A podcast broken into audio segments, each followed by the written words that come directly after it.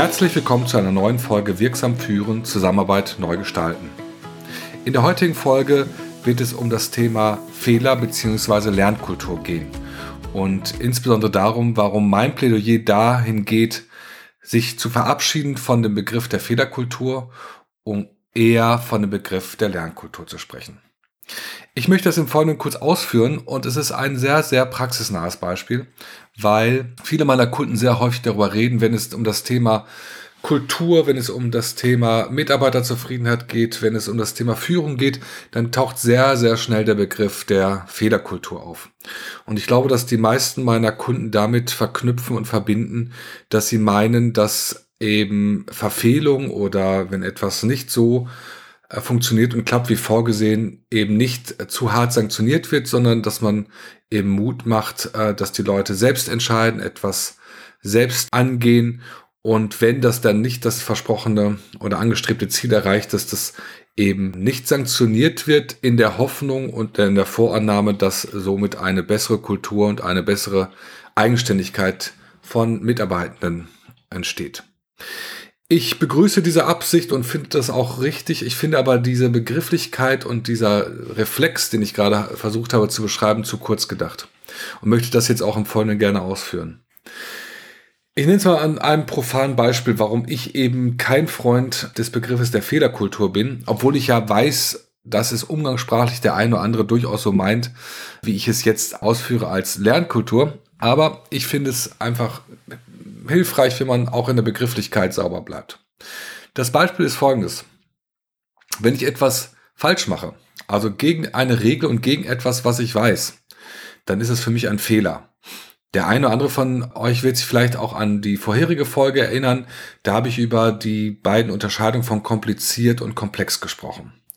Also wenn ich etwas äh, beherrsche, wenn ich also die Kompliziertheit durch Wissen reduziert habe, dann weiß ich, wie etwas geht. Und wenn ich das trotzdem nicht so mache, wie es geht, jetzt sehr platt ausgedrückt, dann ist es ein Fehler. Blödes Beispiel, ist mit mich selbst passiert diese Woche. Wenn ich die Hemden und Blusen statt bei 30 oder 40 Grad mit 60 Grad wie Handtücher und Bettwäsche wasche, dann ist es einfach ein Fehler. Das ist verzeihlich. Ich hoffe, meine Frau wird es mir auch verzeihen.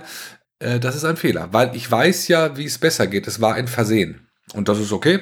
Das kann man auch in der Analogie eines Unternehmens verzeihen aber es ist ein Fehler, den sollte man nicht zu häufig machen, weil ein Fehler ist ja etwas, das ich begehe, obwohl es eine bessere, nämlich die richtige Lösung gibt. Etwas anderes ist es, wenn ich in komplexen Umfeldern agiere. Und diejenigen von euch, die das die Folge gehört haben, werden sich erinnern, dass Komplexität die prinzipielle Unvorhersehbarkeit beschreibt. Ich weiß also nicht, wie es geht. Ich weiß nicht, was ich zu tun habe, damit ich das richtige ähm, Ergebnis bekomme, das passende und zielführende Ergebnis bekomme. Und deswegen bin ich gezwungen, auszuprobieren und auszuloten, was äh, dazu führen kann, dass ich mein angestrebtes Ziel erreiche. Das sind alles die Dinge, von denen wir im Vorfeld nicht genau wissen, wie es geht. Jetzt ein ganz, ganz anderer Grad an, an Komplexität tatsächlich. Äh, man äh, schaut sich gerade Anfang 2021 die Impfforschung an. Das war einigermaßen bekannt, aber dass es dann funktioniert, das war so nicht berechenbar und vorhersehbar.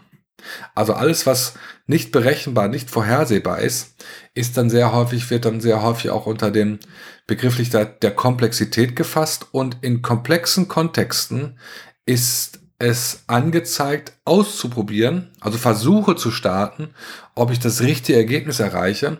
Und wenn ich das nicht erreiche, dann ist es in meiner Wahrnehmung eben kein Fehler, sondern ein Versuch, der nicht zum Erfolg geführt hat.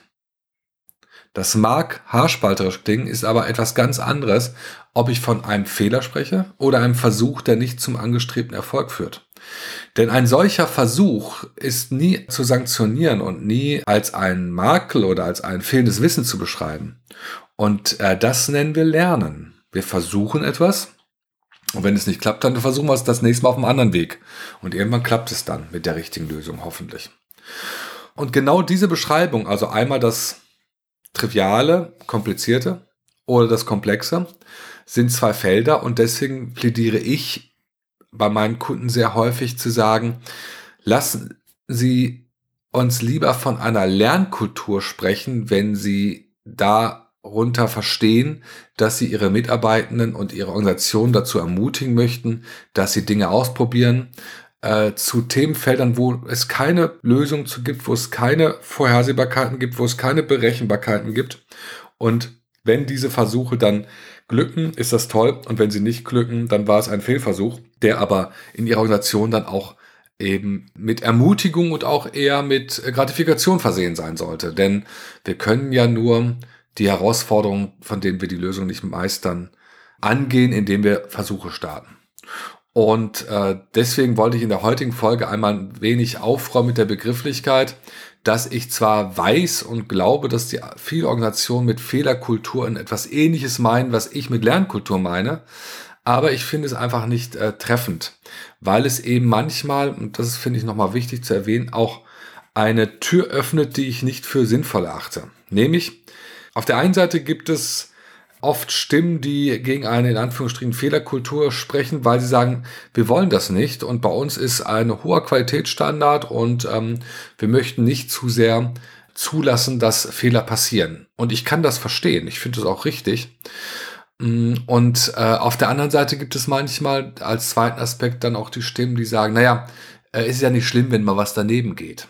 Und dann sage ich immer, naja, das ist bedingt aus äh, so zutreffend. Ich will es nicht überspitzen, aber es gibt Kontexte, da äh, würde ich ungern mit einer Organisation zusammenarbeiten, die eine hohe Fehlerkultur in der Definition hat, wie ich sie eben ausgeführt habe. Ich denke nur mal an ein Krankenhaus, ich denke an eine Kfz-Werkstatt. Also alles das, was auch, wo eben Fehler eine äh, wirklich folgenreich sein könnten. Und deswegen würde ich sagen, nee, ich möchte keine Fehlerkultur in der Art. Und ich finde es auch legitim, dass Organisationen darauf achten, dass ein hoher Qualitätsstandard eingehalten wird. Und ich glaube, ich bin gut beraten. Das hilft einfach äh, für diesen Aspekt der Kultur, wenn ich dann eher von einer Lernkultur spreche, um auch diese Unterscheidung vorzunehmen. Insofern war diese äh, Folge einmal dahingehend gedacht, in einem kleinen dezidierten Feld mal Begriffsklärung vorzunehmen. Gleichzeitig bin ich gespannt, wie du das siehst und ich freue mich wie immer über Rückmeldungen und Feedbacks, gerne auch äh, Widersprüche zu meinen Ausführungen und äh, freue mich auf ein baldiges Wiederhören. Bis dahin, alles Gute,